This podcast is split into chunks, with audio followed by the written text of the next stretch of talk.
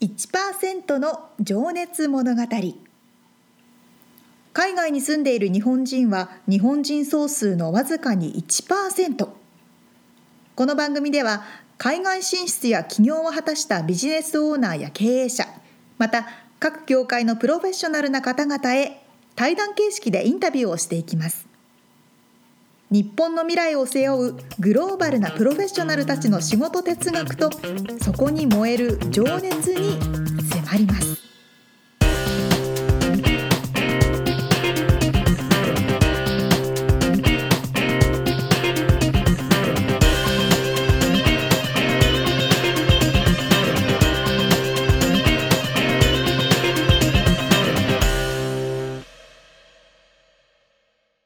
こんにちはこんにちは。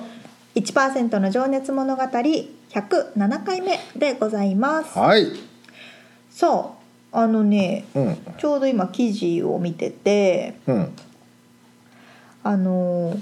新型コロナ、まあ、コロナウイルスの時でもなんでアメリカ人ってマスクかけないのみたいな記事があったんですよ。ちなみに今日は2020年の3月19日です。はい、あのアメリカは真っ只中に激動の激動のそうさなかです。混乱の真っ只中におりますが、はい。マスクみんなつけてないですよね。そうですね。街で見かけたことはないですね。私記も憶によるな。いあ、今日でもおじいちゃんが一人 CVS のあの薬局の薬辺で歩いて局るおじいちゃんをしあーなてるほた。どね。あそれとこの間あのその妻を日本に送っていった時の空港内ではおさすがにいました。まあもちろんアジア人が多いですけどね。ああやっぱりね。私もアジア人以外本当見たことない。ゴーグルつけてる人もいたしね。あ、まあ、まあ空港はちょっと話が別ですよね。うんうんまあこの記事とかにはうんマスクをつけるっていうのが、あのんなんだあなんだなんだなんだ うん忘れちゃった。でもページが寝てたドレスコードに反するって書いてあるのほあであんんって思ってふと思い浮かんだのが、う。うん。私アメリカに来てから昨日初めてマスクをつけたんですよあのパブリックね。どこで？家の中で。家の中じゃなくてえっとね外でうん。外でマスクをつけてちょっと病院のとこら辺をもう歩いてたからうんマスクをつけてたんですよね。うんで初めてつけてたから、まあ、ちょっと気になってたんですけどエレベーターに乗る時に他の人と一緒になったんですよ。はいはい。アメリカ人というか。アメリカ人とまあ日本人じゃないか。日本人じゃない方と一緒になって、うん。向こうがドアを閉めてくれて「Thank you」とかっていう会話するじゃないですか。うんその時に言葉じゃだけじゃなくて普段だったらただニコってして終わるああ目を合わせてね。手を合わせてニコってしてお互い意思疎通を取るのに、うん私マスクしてること忘れてたからあ私はニコって笑ってるけど向こうは多分気づいてあ。ないああの見見えてない。えてない、うん。あでもマスクしてたらそういうことって全部わかんなくなっちゃうとう思ってん。だからそういう意思疎通を取るカルチャーって日本にはそんなないじゃないですかああ。目だ。けでとか スマイルだけでとかうん。だからマスクつけてても日本はあんまり関係ないみたいな。ああ。でもアメリカの場合マスクつけちゃうとそういう症状がわかんないからね。そうそうそうそう表情を大切にする文化だから、うんめっちゃ怖いよね。えめっちゃ怖いただでさえ日本人はあまり表情を顔に出さないから。そうなのそうなの怖いって言われてるんだけど あさらに怖いからのマスクなんかしたらもう何も見えないよね本当怖いよねそう向こうからしたらねそう向こうからしたら、だからまあお互いお互いにというかアメリカはカルチャー的にマスクは合わないなってなるすほどごねい実感したんでうす、んそうですねまあまあそんなうんそんな状況にいる中ですけれ どもこんだけマスクが売り切れてるのに誰もしてないっていうねでもどういう元状々況なんでしょうねこ売れってなくないまあ、あんま売ってないんでしょうね 在庫があんまないんだろうけ どそんな気がするけ ど誰誰がどこに行ってんのって感じだけど確かにね買い占めまあ、たもマちスクろん全くない けど。はい、ということではいさあ今回もインタビューをお届けしてまいります。はい一人の方のインタビューを4回に分けてお届けしていくこの1%の情熱物語はい今回は、えー、その3回目ですねそうですねはい撮影監督でいらっしゃるてるさんのお話の3回目はい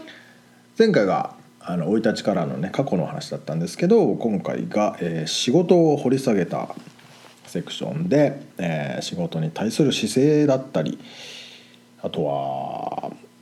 てるさんを引っ張るモチベーションって何ですかとかその辺あとねなんだろうね現場の話とかね監督と喧嘩したりしないんですかとかね おおなるほど ね確そのかにそういう話を聞いてます。はいではでは早速聞いていただきましょうはい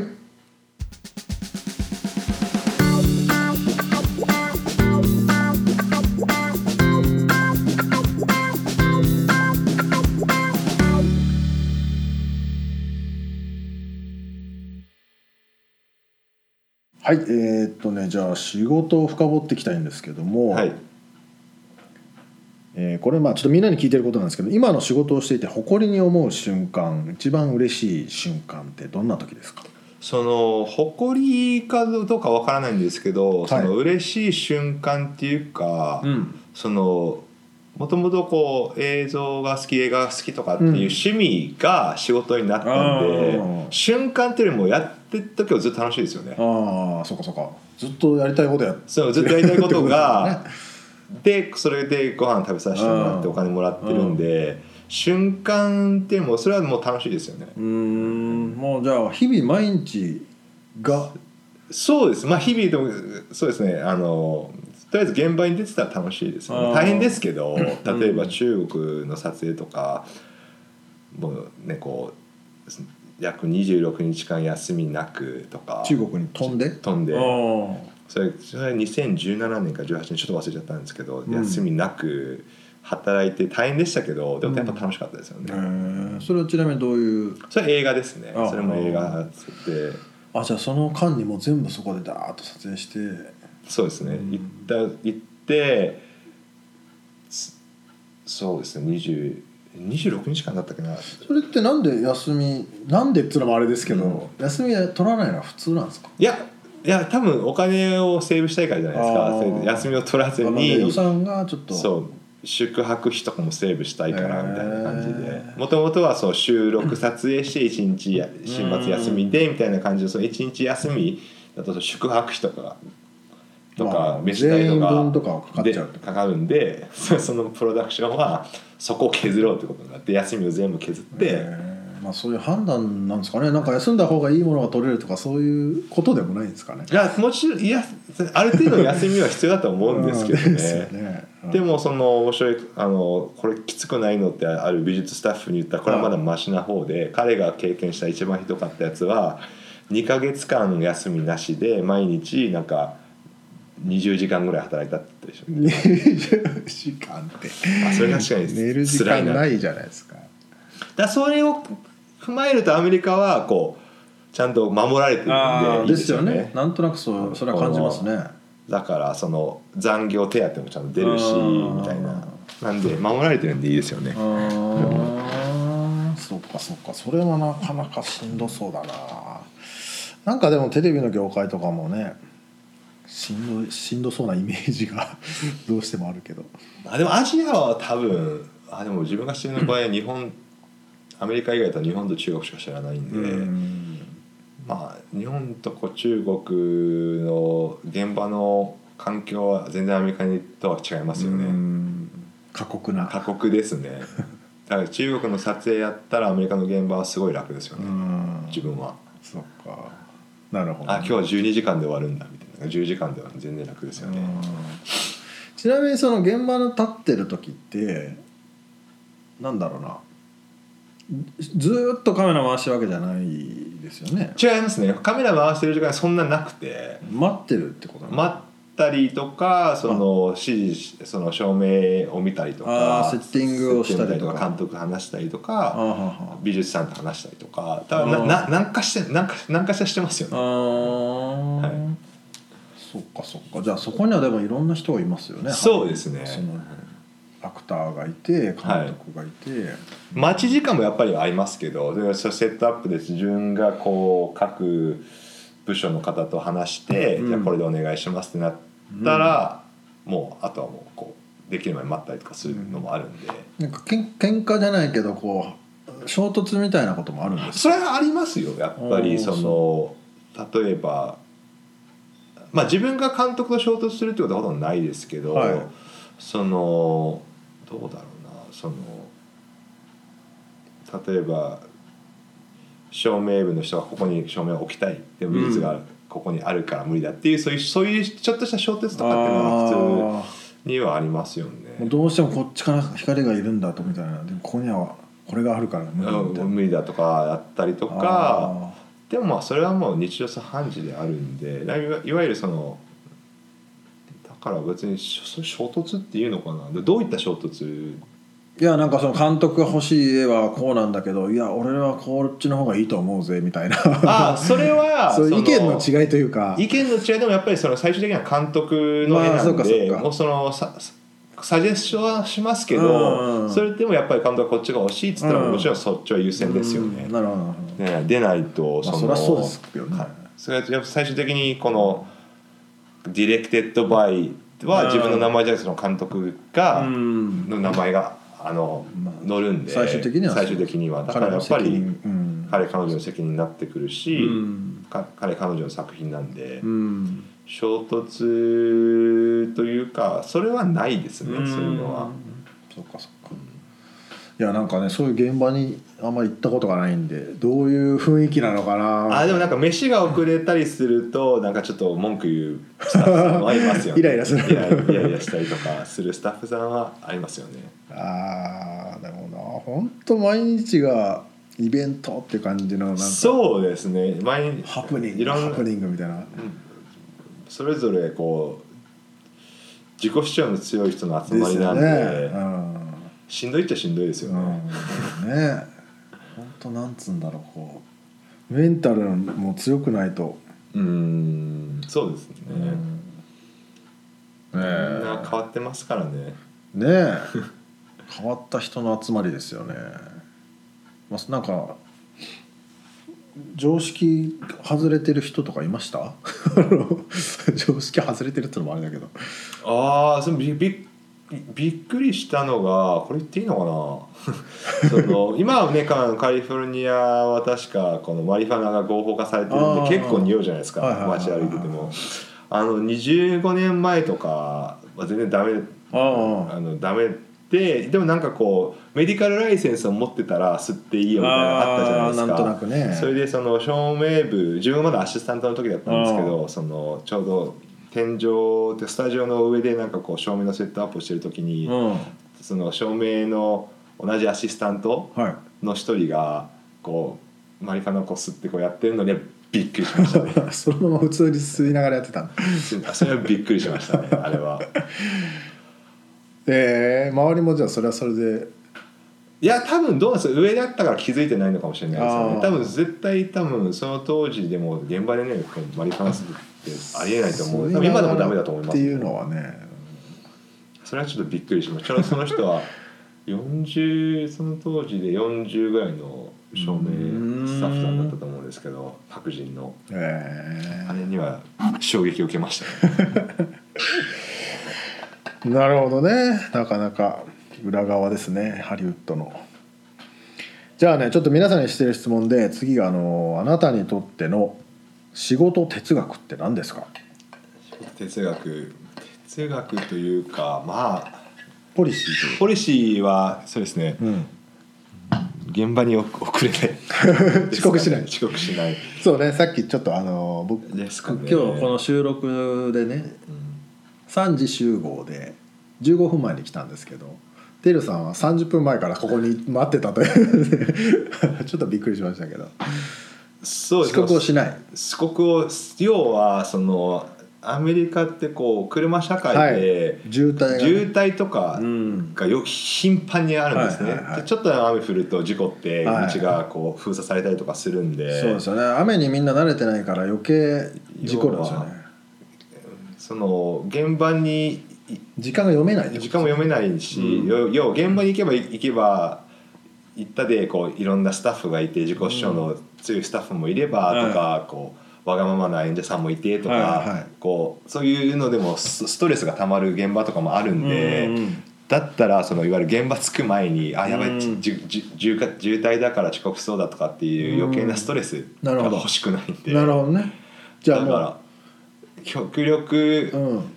は早めに現場には着くようにするっていうのは自分の中のポリシーなでるすほかどねね、まあ、それはじゃあそのフラットな状態で仕事のにそうです入ねれるようにはいってことですよねそはいこでイライラしてはいあのそうですね仕ゆ事に入ゆらないとりを持っていくと、うんなんかそのいろいろなんかその時の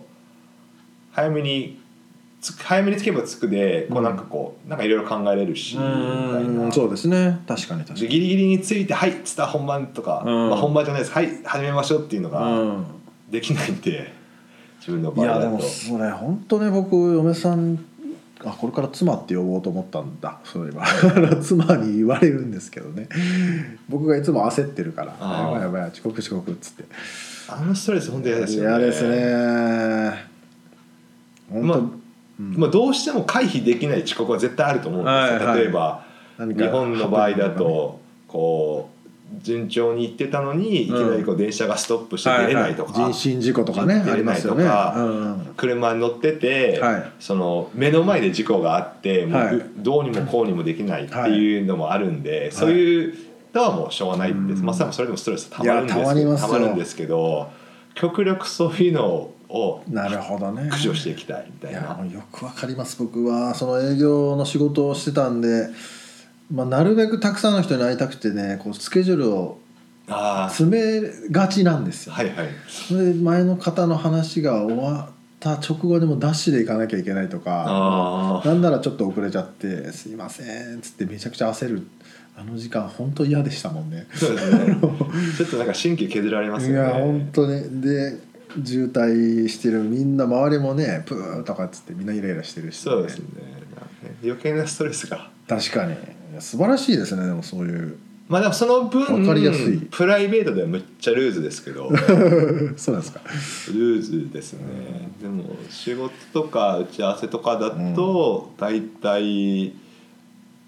遅くても15分前ですね、遅くて15分前そういやよっぽどのことがない限り大体15分30分から15分15分から30分は絶対うんの間ですね大体素晴らしいちょっと心がけたいと思います見 習って じゃあ次の質問あなたの今のあなたを作ったルーツは何だと思いますかいわゆるこのいわゆる映像関係のことですよねでもいいし、まあ、今のそのてるさんの人間を作った、まあ、影響されたとかまあ、完全に両親ですよねあー多分その2人と二人とも多分特にまあ、えー今の仕事の関係直で関係するのはうちの父親ですかねうちの父親はやっぱり映画がすごいはいよく見てたんで、でハリウッド映画もハ好きリっウてッド映お画っ好しゃっきてましたねで、うんあとは母親は母親でその自分をこう映画館に連れてってくれるんですけどちちっちゃい頃、はい小学校の時とかそう同じ映画を何回も見たりとかそあーのとかってなるんで多分やっぱ両親の影響が強いかなと思いますうね。ーんうんうちももう普通というかあじゃあお母さんも結構え映画好きで 映画いや映画うちの場合は母親は映画が好きっていうよりも自分が好きだから一緒に来てくれるみたいあーななるほたど例えば同じ映画を一日になんかこう映画館であそっか二回三回はしごできてましたもんね、うん入ってればね、はいずっとああそれにじゃあ付き合ってくれてそうですねええいい両親だな同じ映画 3, 一三回見たことありますよ同 じ映画その日にそれはお母さんもあれですね、素晴らしいですねそうです付ねき合ってくれるっていうだけでそのその2人の影響がやっぱ強いですかうーねんそっかそっかなんかでもじゃあそういう話を今はされるんですかご両親とあでもうその話そのそういう話になるとうちの父親はあんまりそういう話しないんですがうちの母親はそういう話よくしますよねん昔はだかねら昔はねい言ったのを「てるくん覚えてる?」とかって言われあーるまあまたその話かって言うんですいやでも嬉しいですよねそれでそういう仕事に続けけどて そうですまあ今でも心配してますけどねまあ、心配はそれはいつまでたっても心配でしょうけど もあのちゃんと食べてるとかあー全然普通にしますねでもねハリウッドの一戦でまあ、でもハリウッドの一戦なのか一戦ではないと思いますよあそう ですか2戦ぐらいですかその一戦で活躍してる人はもうちょいいますけど自分は多分まだそのレベルには行ってないではないと思いますね全然全然遠いですね、そうですかまあまあねでもそこを目指してる方もでも山ほどいますから、そうですねそのね地位にポジションに居続けるだけでもね、まあ、さっきのビザの問題もあるしそうですね 全部クリアしてこないとねうーんそうですかなるほどじゃあえー今ねそうだ僕これも皆さんに聞いてるんですけどあなたを引っ張ってるモチベーションって何だと思いますか、 モチベーションうんなんだろうなうーん まあたまにはねちょっと疲れてはあしんどいなみたいな時とかないですか、現場、まああまあ、ありますけどでもまあ、もしくは長期的に見てあれなのかな引っ張ってってる引っ張ってってエるネルギーの源みたいな、エネルギーの源まあでもどうなんですかね苦じゃないんであそのだからモチベートするああまあじゃあそういうあえてそういうものはなくてもそうねとりとりあえずそのなんかこう表現楽しんでる楽しそうですねだけって感じですか、覗いてる時ってこうすごい忘れるんですよねうん、周りを、うんもうだからそれそれがやっぱ楽しいんですよねそうかそうかその世界にもその世界にもう浸没頭しちゃってるれるんんでだなるほだからそのモチベーションとかっていうのはどうんあんまりなくて要はそうかもうじゃあカメラの中の世界で遊んでるっていうかそうですねそこに入ってうんるからなんかそうですねこう自分を引っ張ってるとかそのそういうモチベーションあんまり感じたことないかもしれないですうーね。んちなみにその今日めっちゃいい絵撮れたわとか今日ダメだったなとかそういうのもあるんですか、あーあそれはありますね。うんでも大体はダメだったなっていうのはあそうそうっていうのもいいんですけど。うんうん多分100点満点は絶対ないんであー自分の中で毎回99点あ90いってあすげえ、ね、よかったのも99点とかですよねこう多分へ100点取っちゃうともう次がないんでえだかあら毎回反省ですよねへーこうしとけばよかったとかああしとけばよかったとえか、まあ、一発勝負っすもんねだってそのそうですねその日で終わりっすよねそうですねそれがすごいよなただでもその上監督とかクライアントさんが「いいね」って言ってくれたらもちろん嬉しいですあよーでも自分の中ではやっぱりあこここもううちょっとできたなこうこうできたなとかうん多分それは多分クライアントさんとか監督は分かんない世界なのかもしれないですよね、うんそれはそれは自分にしか分かんなくて、うん多分自分だけが分かってればいいのかなと思うんですけど、その撮影の監督っていうのはそのアート寄りなんですかそれともこうデザイン寄りというかなんつうんだろうなこうセオリーがあってやるのあかーもう感覚でしかないのかかん両方あるのかもしれないですよあーね例えばその画角を作る時になんかこあう被写体をこう3分の1に置いた方がいいとか、はいはいはいセンターに置いた方がいいとかそういうはのがいいろいろあると思うんで多分それセオリーもあると思うんで。ーはいセオリーと感覚もあるしあとはその時の監督が伝えたいストーリーもあるしみたいあなーそうかそうかあとはそうかそうか美術スタッフさん美術監督さんが作ったうんセットとかこの衣装だとこういう雰囲気がいいんじゃないのかっていうのもあるんで自分一人では決めれないですよねうんもう全員のあのまあでもチームワークなんででいろんな人のでもそのあれかい意図するものを組んでそうですまあでも最終的には監督こうのいう意図ですけあどーなるほどねうん例えば写真家さんだったらは違うじゃん写真家さんは結構自分でこうあのデザインするじゃないいですかその世界を、まあそアうートの世界になるのかなあれはなんで、うんすだからその写真家さんの場合は写真家さんはその人の監督でもあるんであー美術の監督でもあるし、はい自分でメイクさん選んでとかうん衣装も選んでとかってやってるんで、だからまたまた違いますよね自分はその、そういうアプローチはできないうんで。んうんまあでもある意味だから正解はないですよねこの、まあ、正解はその監督さんの意図するものなのそうかもでしれすないんねだけど監督が OK だったらまあそれは正解なそうんだですねああそうかそうか監督が OK って言ったらもう OK ですよね、うんへえなかなか面白い世界ですねそうですね 確かにまあでも楽しいっていうのはね一番そのエンターテインメントのそう根ですねなんかい本ですもんねまあ生きてるし感覚なんかこうまあ感そうですねうんややってんなっていううん感じですかね、ああやってんなーっていう感覚仕事しなるほどね、うん、面白いじゃあねちょっと最後のあのはいセクションに入っていきたいんですけども、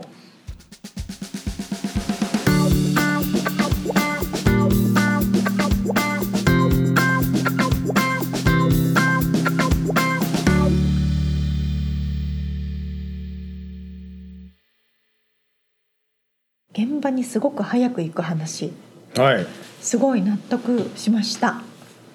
あのね僕クソだからこの収録実はこの同じスタジオでやったんですけど、はいはいインタビューねうん僕がだから15分前ぐらいに着いたんだけどうんてるさんはそのそこの外の椅子で座って待っていましたよ、へー30分前に着いたといういやーなんかこう全部早い人って全部早いしはあギリギリの人って全部にギリギリじゃないですか 耳が痛いですねいや私もどっちもあるんですけどああなんか時期によって変わるんですけどあそうなのみつさんギリギリのタイプ俺結構ギリギリなんですよいつもなんかそれはそれでこう時間をなんて言うんだろうじゃあせこいんだろうね自分の時間をだから目いっぱい使いたいっていう さなるほ人どをね何待たせるのに自分は待ちたくないっていう、あーあそれもわかるねえそれわかる性格悪いんかもしれないですそんなことない です。いやでも私もなんか早く特に LA に来てから車移動になって、うんうんうんそれこそさっきてるさんがおっしゃってたよね早く行かないと遅れちゃうんですよ、そうですね渋滞するから。もう頻繁に起こりますからまあお今ちょうどコロナでまわちゃついてるけど、あねそうそうそう普段はそう普段はねとんでもない毎回うん渋滞するので、そうねでも逆に早くお客さんのところに着いて、うん30分車の中うんでうんうん時間があると、うんそこでなんか思い浮かぶアイディアとか、ああなるほどねうん、確かに沙織ちゃんがいつも車で待っててくれてるんよな僕がギリギリに来る のをあー最近は ねそうそうそうそうねでもそこでなんか仕事ちょっと終わらせたりと確かにね確かにねできますよねああそれはあるなそうそうそうそうあ納得だなと思った ね大事ですねでも本当にそういうなんつうのかな僕はちょっと反省しましたよ それは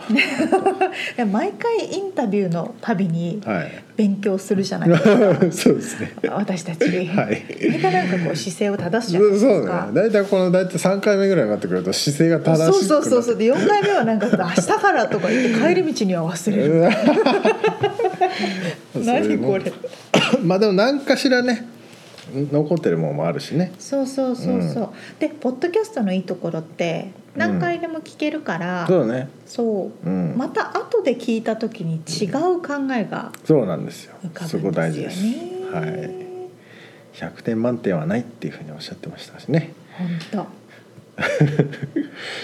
甘えてはいけませんけどね当そうですねう。んなかなかハリウッドのねそういう撮影の現場って行ったことないから沙織ちゃんはでもそういう業界にいたからねなんかこうイメージがついてるのかなどう全然やっぱりね、えーハリウッドはもう全く別だと思いますけど、そうか映画はまたちょっと違うかうん映画とか撮影って全然違うと思いますよ。うーんねうんそこでもう一発勝負っていうかさ 何俳優さんがいて何人も何人もの人がそこで照明当ててる人がいてマイク取ってる人がいてね絵を取ってる人がいてそれがもう誰かダメだったら「おーい!」ってなるわけじゃんそうまたやんなきゃいけないわけでし ょその緊張感って緊張ど感ういう感じなんだろうねそれ毎日で しょすごいなすごいよねしかも毎日それがさ多分あそうそうそうそ決うまってないからさ確かにね臨機応変どころじゃないっていうか毎回この自分の何アドアドリブを入れていくっていうかああなるほどやらないといそうねけないと思うんだよね。確かに確かに、うんそれで休みなしで一気に撮影するんですよね、うんすごい仕事だな。本当に情熱を持ってないと続かない仕事じゃないですかね、めげちゃうよね。うん好神経が擦り切れて。きなんでしょうねうんまあねでもそういう業界だからこそ大事にしてる趣味があるんですっていう話がね次回に出てきますんでほうほうほうなるほど興味深いでしょ、興味深いなんだろまあ、次回のお楽しみにうわかりまししたたはい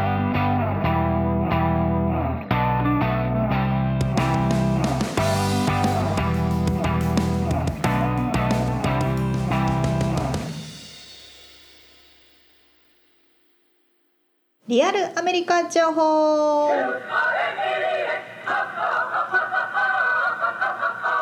さあこのコーナーではロサンゼルスから最新のビジネス生活情報をお届けしてまいりますよメッツさんっうん今大注目になってるうんクイビいやわかんない知ってます知らないクエバーなら知ってる けどーなんなんクイバーってえまあサーフボード をあそれ知らないの貸しか好きな時に借りれるっていうサーあビスそそんなのがあるんだあのハワイの人がクエバーに登録しておくとこれ借りたい人がいたらへー僕が出張でハワイにいた時にあこれ欲しい借りたいみたいな、何それちょっと興味あるうん、まあいいやその次回話そをれそうクイビー 知らないですなんす今かそれ急にうんいろんなところで CM を出し始めたへこれはですねえ新しい動画ストリーミングサービス、うんうんまあ、動画ストリーミングサービスといえば、うんネットフリックスとかうん Hulu とか、まあうん山ほどあるじゃないですか、今盛り上がってますね Amazon プライムうんありますよね、うんその中で新しいストリーミングサービスとして、はい2020年の4月の8日に4月の8日ってまだだねあでもまだこれが配信されてる頃には頃にそう開始されるサービスなんですよ。でクイビートはクイックバイトの略でちょっと噛むねクイックバイトって意味ちなみにスペルがスペルは QUIBI なるほどクイビクイックバイートクイックバイトト、クイックバイトの略でクイビはははーはなんですがははなんとなく、コンセプトはつかめましたかね、うんそう想像しますね意味としてはちょこっとという意味で全ての動画が10分未満なんですよ。うーんまあ、ネットフリックスとか他のものは1時間とかね2時間となるほかど長いものありますけれども、うん全てが10分以内の動画なのしかないんだしかないんですよ。まあ、ポイントとしてはこの現代社会はいいつでも携帯を持ってちょこっと見れる、とはいうことで、まあ、スマートフォンファースト、いなるほどなるほど、まあ、携帯で縦にしても横にしても同じものが見れるようにうーんその人がカスタマイズできるようになってて。うんちょこっと電車に乗る時とか、うんちょっと隙間時間に10うんうんう分んで全部見ること見切れるうんようなサービスっていうコンセプトなんですよ。うーんこのクイビーってやつね多分ミツさん今注目してるとか YouTube 見てたりするとねすぐ広告入ってくるなるほどねそクイれックバイツビッグストーリーズストーリーズそうでこのクイビーはすごいね お金かけてるんですよ。それはあれなんだよね YouTube とかじゃその一般の人がアップするとかそういうことじゃなくて、もうコンテンツとして用意されてるそわうけなでんすですよね。うんコンテンツとして用意されているもので、はい、全て動画ね、うん動画動画あのねわかるかなどこ行っちゃったえーっとですねもうオリジナルコンテンツがね8,000いくつのコンテンツがもうあるような感じで、すげえな。でクリスティ・テイガンとかジョー・ジョナスとかデミ・ロバートとかもうあわかんないあんまよくわかんない。 まあすごい人気のセレブリティとかがどんどんどんどん番組を持ってへー自分のショーをそこでやってったりとかドラマがあったりとかドラマ、まあ、シリーズものがへ10分以内で連続していくものがあったりとーかとにかくもうすでにかなりオリジナルのなるほどね。セレブリティが出るようなコンテンツが作られてるっていうのでもうお金もすごい投資されてるし、注目度もめちゃくちゃ高いと面白い。新しいですようね。ん。そうで、あのー90日間の無料トライアルもあるらしくてあとは長いな。長いでしょ3ヶ月も無料トライアルできるでその後あとは広告付きのプランが月4.99ドルまあ約500円ぐらい、はいで広告なしプランが7.99ドル、まあ、800円ちょっとうーん。ちなみにそのジャンルはそのドラマ以外にもなんかあるんですかね。教育系とか。ある例えばと思いますよドキュメンタリーみたいなやつとかうんうん多分ね何でもあるはずこういうちょっとシリアス系のドラマもあればあのコメディももちろんあるしあとはあの芸能人いわゆるセレブリティのリアリティショーとかもあるし、あんまりね載ってないけどうんまあ似た感じでもあれだなその作られ作ったものをポンって置いた感じまあそれ10分だもんねそうだからねいわかんないんですよどういう感じで展開されていくのかっていうのがまだわかんないんだけど。うんでもそのコンセプトは確かに面白いなそうなのものすごいね新しいコンセプトで、うん、10分で見れるっていうねそうそうそうインスタグラムとかにももうすでに大量のすごい大量のセレブリティを使って広告し宣伝してるからういんいつから準備してたんだろうねやーすごい前じゃないですかうん顔出し屋とかもいるしねとかっていう新しいのが始まりますとなるほどこれ日本でも見れるんですかこれは日本では見れないですおうじゃあただアメリカアメリカだけかなそれか他の地域もあるのかなうんとりあえず日本ではまだなので、うんまあ、もうちょっと先にもしかしたら来るのかガラなパゴス化するかもしれないけどこれを見た日本の方がまた 同じようなサービスをするかもしれないんですけどそれはありえますうね、んそうそうそうそうなのであとはもう一個ね、うん新しいサービスサービスというかネットフリックスパーティーっていううん Google Chrome のエクステンションがあるんですよ新しく始まったの。ネットフリックスパーティーネットフリックスパーティー何かというと、うん特にまあコロナウイルスの影響でみんなは家にいますと、はいはいはいで子供たちも家にいますと、いはいお友達と一緒にネットフリックスを見て見ながらチャットができうる、ーんそういうのねこれから流行るだろうなってこの間話してたあのそうなんですか、そうそうなんかね多分これもね最近始まっただからやつ同じ時間に時間を合わせて、うんうんじゃあ見ようでっつってみんなで一緒にあそうそうそうそう映画を見てそれについて話ができるまさにあの各それぞれの家でってこそとうそうそうそう、見なそがられにぞしてねれの場所で、うんでも同時に見てる感覚で、でこうチャットが横で、まあ、2チャンネルの生中継みたいなもんですよね、うんなんかねでもそういう飲み会的なのもは流行ってるというか発生してるみたいですねえその遠隔で時間を合わせてあのビールとかお菓子とか、はいはいはい。でさらにアドバンスクラスってなると、うんスルメとか、うん、ピザとか食うもんを合わせて同じものを買ってき てそれを家で揃えといてじゃあ今から飲み会始めますって言ってじゃあまずスルメイカねとかっつって新それをしい。同じ匂いしたし同じもの食ってるウケる感じじゃんでじゃあ8時半ぐらいになってじゃあピザをそろそろ頼みましょうっつってどれのピザと かで同じところで頼むと同じものが届くからえ、それめっちゃ面白いじゃないで面すか。白いよ。ねだからそういうのでさ一人で寂しい人とかもさ確かにそういうことができたりすると楽しいよねミートアップのオンライン版ですね。みんなで集まるそうそうそうそうミートアップの飲み会で。同じものをそこで食すっていうのが味噌なんだけど、なるほどね。このピザ美味しいよねってそこで話ができるじゃん確かに、あ、これ、あ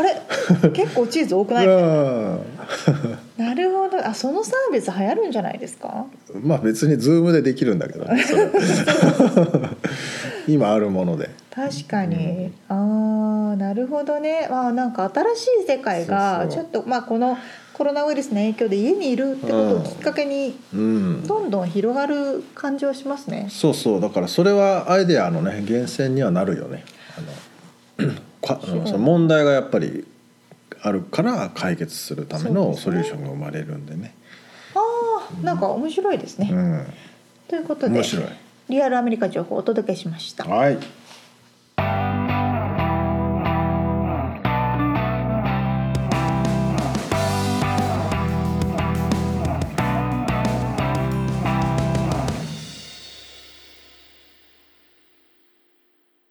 締めのコーナーです。はい質問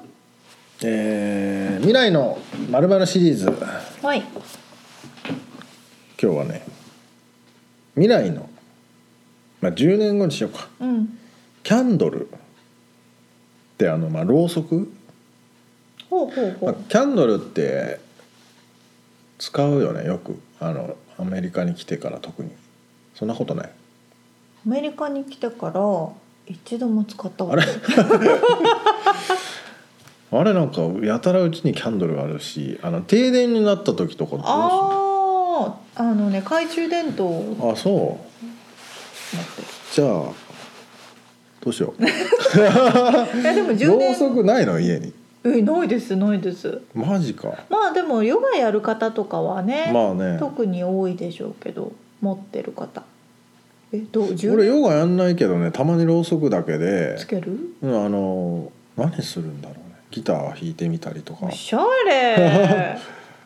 まああのリラックスたまにはや効果りねますよ、うん、なるほどねえ10年後のろうそくちょっとたまたまろうそくがここに置いてあったからでも適当に 言ってみたんですけどあのもうすでにはい電気のろうそくあるじゃないですかああ電気つけるとろうそくの火がゆらゆらしてるように見え見るえるやつねあるろねうそく最近ねそう無印とかもあるねうち確かも実家の方で使ってるんですけど、うん、多分そのまんまじゃないですかそこから先伸びないんじゃないですか マジで今の えー、そ分かった燃えない火ができるとかう何それ火なんだけど触 それはって何もあの熱くないとかちょっと待ってそれは何目的は何明るくするためいあなんだろうなんでしょうね目的ね、やあのそもそもキャンドルを使う人の目的は うん、火を見たいんだと思うんだ俺はああなるほどねその揺れる火うんを、うんうんうんうんまあもちろん停電した時に暗いとかそういうのもあるけど今は確かにねなぜキャンドルを使うかあと匂いとかもあるけそどう匂いとかはねあの火を見てるのが落ち着くということはやっぱ変わんないのかもうね変わんない 昔から古代の そうだよね、うんうん何十年とか何百年とかあるのかなそうそうそう太古の昔から変わら ず未来も変わらずということなんじゃないでなすかんかね逆面に白い答えが出るかなと思ったけど逆に変わらないという答そうえはいう言葉があるのかい はいじゃああまり広げないようにして、はいちょっと最近なんか長くなっちゃう話そうで話しすね出すとねということではいはい一人のインタビュー4回にわただ4回にわたってお届けしているんですけれども次回が、えー映画撮影監督の撮影監督だ、はい撮影監督のてるさんのインタビューの最終回ですはいどういったお話になりますでしょうか今日がね仕事の掘り下げだったんですけども来週がうーんとね未来を意識した、まあ、将来というか、まあ、直近今の目標とかね、えーあとそのあれだその今日話してたねあの現場は緊張してピリピリしてるんじゃないかってことで、うんうんうんそういうことで大事にしてる趣味があるっていうことでね、うんなるほどねすごい僕もね納得なんですけどねあのそういうお話あと最後に「てるさんが好きな映画って何ですか?」ってぜひぜひいう聞いてみたいですあの聞いちゃいけないような質問をしてます 映画関係の人 に。確かにね はい、さあそして皆さんからのお便りもお待ちしておりますはいこの番組面白いなと思っていただけたら iTunes 等のレビューもぜひぜひお願いいたします、待ってますそしてお便りをいただけた方レビューを書いてくださった方には番組オリジナルステッカーをお送りいたしますここにレビュー書いたよと写真を撮ってはい送ってください、ロサンゼルスから送りますので、よろしくお願いいたしますはい、ということで今週も聞いてくださってありがとうございましたはい、また来週じゃあね